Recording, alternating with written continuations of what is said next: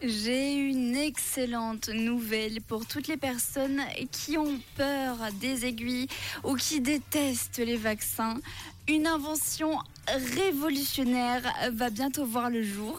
Des chercheurs de l'école polytechnique de Zurich sont en train de développer une sorte de patch à ventouse qui permettra d'administrer des médicaments, des vaccins ou encore de l'insuline. Donc grâce à cette invention, les personnes atteintes de diabète n'auraient plus besoin de se piquer quotidiennement.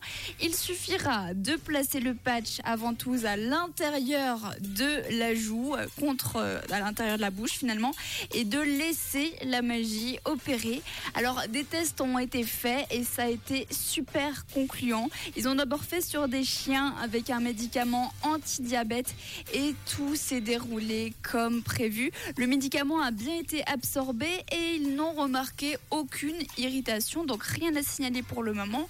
Et ils ont ensuite fait des tests sur des humains sans médicaments cette fois-ci et ils l'ont gardé 30 minutes à l'intérieur de la bouche. Ça ne les a pas du tout empêchés de parler, ou encore de boire ou de se rincer la bouche. Donc il reste encore quelques tests à faire, mais si cette invention à ventouse, ce patch sort, ça pourrait changer le quotidien de beaucoup de personnes dans le monde.